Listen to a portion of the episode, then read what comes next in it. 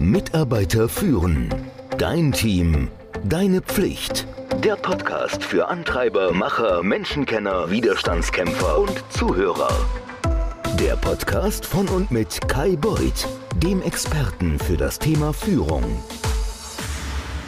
Kai, kannst du bitte meinen Chef coachen? Herr Beuth, können Sie mir bitte ein Angebot machen? Unser Geschäftsführer braucht dringend einen Coach. Das höre ich relativ häufig. Meine erste Frage ist immer, weiß dein Chef das auch? Ist Ihr Geschäftsführer informiert?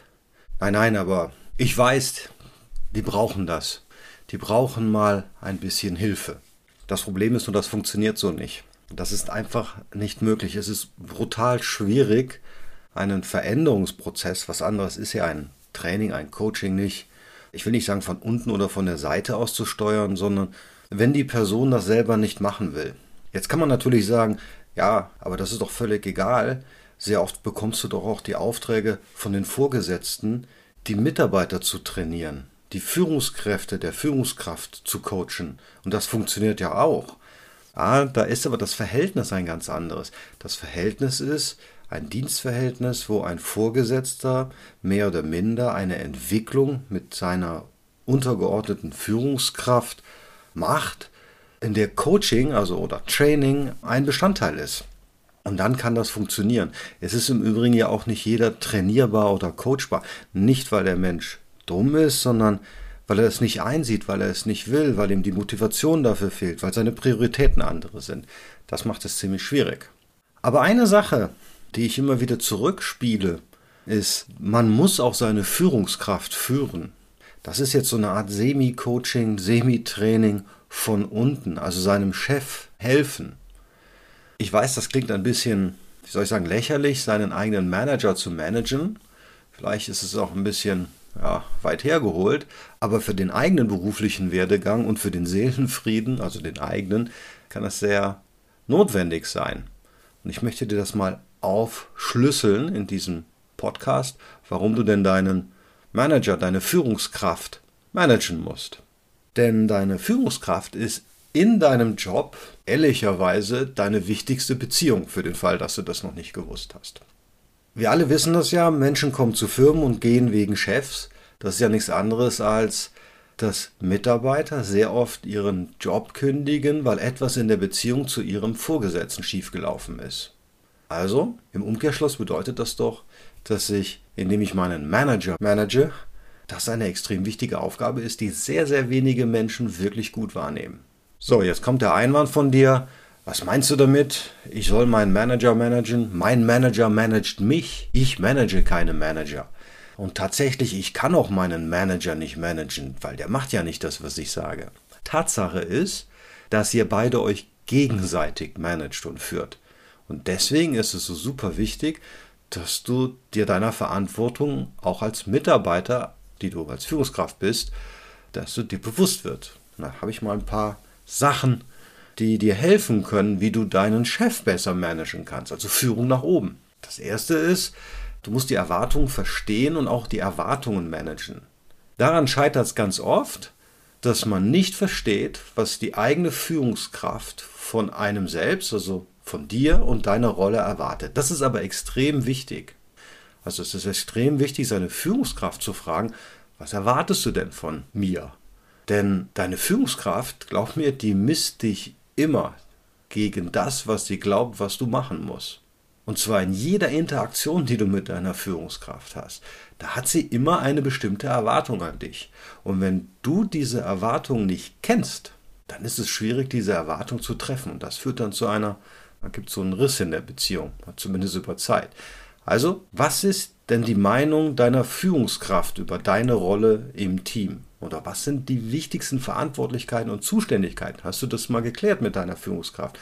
Welche Erwartungen gibt es denn auch in Bezug auf die Erfüllung deiner Rolle, deiner Aufgabe? Und vor allen Dingen, was ist die Erwartung bezüglich deiner Arbeitsergebnisse und deiner Arbeitsprodukte? Also Punkt 1, verstehe einmal, was denn von dir erwartet wird. Das zweite ist, wie ist denn der Arbeitsstil deines Vorgesetzten? Du musst verstehen, wie er arbeitet. Ist es jemand, der braucht viele Details, um eine Entscheidung zu fällen? Oder jemand, der mag überhaupt gar keine Details? Liebt er die verbale Kommunikation oder machst du es besser schriftlich? Du musst die Arbeits-DNA deiner Führungskraft verstehen. Das ist essentiell. Was ich immer als Führungskraft mit meinen Führungskräften gemacht habe, ich muss jetzt sagen, natürlich in Richtung nach unten, nicht in Richtung nach oben, ist, dass ich das Kairos Entscheider Profil, was ich hier einmal verlinke, mit allen gemacht habe. Das eigene Entscheiderprofil, also meins, das findest du im Übrigen auf der Website, das ist das, natürlich das Dummy-Ding auf der Seite, wie gesagt, ich verlinke es, das teile ich dann immer auch und zwar in voller Absicht. So können meine Mitarbeiter erkennen, was ich denn eigentlich brauche. Und das hilft ihnen extrem, dabei mit mir zusammenzuarbeiten, wenn sie eine Entscheidung von mir haben wollen. Im Umkehrschluss ist es natürlich auch hilfreich, dass ich verstehe, was denn meine Mitarbeiter brauchen. Aber hier geht es jetzt mal darum, den Manager zu managen. Ja, es gibt keine gute Beziehung ohne Vertrauen. Also baue eine vertrauensvolle Beziehung zu deiner Führungskraft aus. Dieser Aufbau dieser vertrauensvollen Beziehung, der ist extrem wichtig. Die Art und Weise, wie du Vertrauen aufbaust, ist, indem du erstmal die Dinge ablieferst, pünktlich oder gut, die die Erwartungen deiner Führungskraft übertreffen, in Qualität, in der Zeit, in allem. Und zwar die Erwartungen, die dein Vorgesetzter an dich hat. Da kommen wir wieder zum Punkt 1, du solltest wissen, was von dir erwartet wird. So baust du Glaubwürdigkeit auf und das schafft im Übrigen auch Vertrauen bei deiner Führungskraft. Sobald du diese vertrauensvolle Beziehung hast, dann wird es viel, viel einfacher, deine Führungskraft zu führen und die Erwartungen deiner Führungskraft zu erfüllen. Woran liegt das? Naja, da du ja ein Overperformer bist, um das mal so auszudrücken, gilt dein Wort etwas. Also, you walk the talk, das merke ich als Führungskraft. Wenn du jetzt mal Kritik anbringst, dann bin ich eher geneigt, dem auch zuzuhören und das auch anzunehmen, weil du bist ja jemand, der wirklich immer liefert. Als jemand, der vielleicht nur okay liefert oder nicht liefert, aber mich dauernd kritisiert oder Vorschläge hat oder denkt, ich muss gecoacht werden.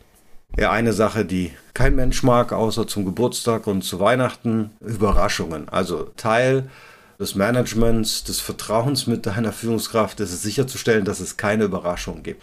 Die meisten Führungskräfte haben diese ungeschriebene Regel mit ihrem Team, bitte überrasche mich nicht. Das geht mir auch so. Wenn du mit einer unerwarteten Situation konfrontiert wirst, dann stell sicher, dass du deinen Führungskraft ausreichend vorwarnen und im Voraus informieren kannst, damit es eben keine Überraschungen gibt. So, wenn es aber dann doch mal passiert, unglücklicherweise, dass es eine Überraschung gibt, das kann ja kommen, dann musst du das proaktiv managen. Das bedeutet also, dass du Schadensbegrenzung betreibst, sicherstellst, dass es nicht wieder passiert. Wenn ein Problem auftritt, dann ist es immer gut, dem zuvorzukommen und direkt mit deiner Führungskraft zu sprechen, anstatt darauf zu warten, dass deine Führungskraft dich darauf anspricht, was da gerade passiert ist. Das ist dann eine hässliche Überraschung und die solltest du wirklich vermeiden wollen. Fragen, Fragen, Fragen, Fragen. Es ist total wichtig, viele Fragen zu stellen. Egal, ob es um ein Projekt geht, um eine Aufgabe, was auch immer. Frag deiner Führungskraft Löcher in den Bauch. Denn Führungskräfte müssen nicht alles und jedes einzelne Detail wissen, aber du solltest sicherstellen, dass du deine Annahmen, die du hast, einmal probst, wie es so schön heißt, gegen die Annahmen deiner Führungskraft. Und das geht nur, indem du klärende Fragen stellst, falls du einen Auftrag bekommen hast. Kommen wir wieder an den ersten Punkt, du musst die Erwartungen klären. Im Interesse deiner Führungskraft musst du auch mal über den Tellerrand schauen. Keine Führungskraft hat es gerne, wenn man so einen brutal fokussierten das ist nur meins und das andere geht mich nichts an, Mitarbeiter hat. Also gib deiner Führungskraft immer die Möglichkeit, über den Horizont zu sehen, also eine Rundumsicht zu verschaffen, basierend auf dem, was du siehst. Das ist extrem wichtig für deine Führungskraft, dass sie das ganze Bild versteht, das sie sonst vielleicht nicht wahrnimmt, denn sie macht ja nicht deine Aufgabe. Und indem die Führungskraft eine vollständige Sicht hat, die du ihr verschafft, wird auch die Führungskraft erfolgreicher sein. Und du wirst nur erfolgreich sein, wenn deine Führungskraft erfolgreich sein wird. Kommen wir noch zu dem Punkt, du musst auf deine Führungskraft aufpassen. Du musst aufpassen, dass Probleme, die kommen, frühzeitig erkannt werden. Also, deine Führungskraft ist ja auch bis hierhin schon mal gekommen und befördert worden. Also ist sie ja schon mal, ich würde mal sagen, einen Schritt erfolgreicher als du.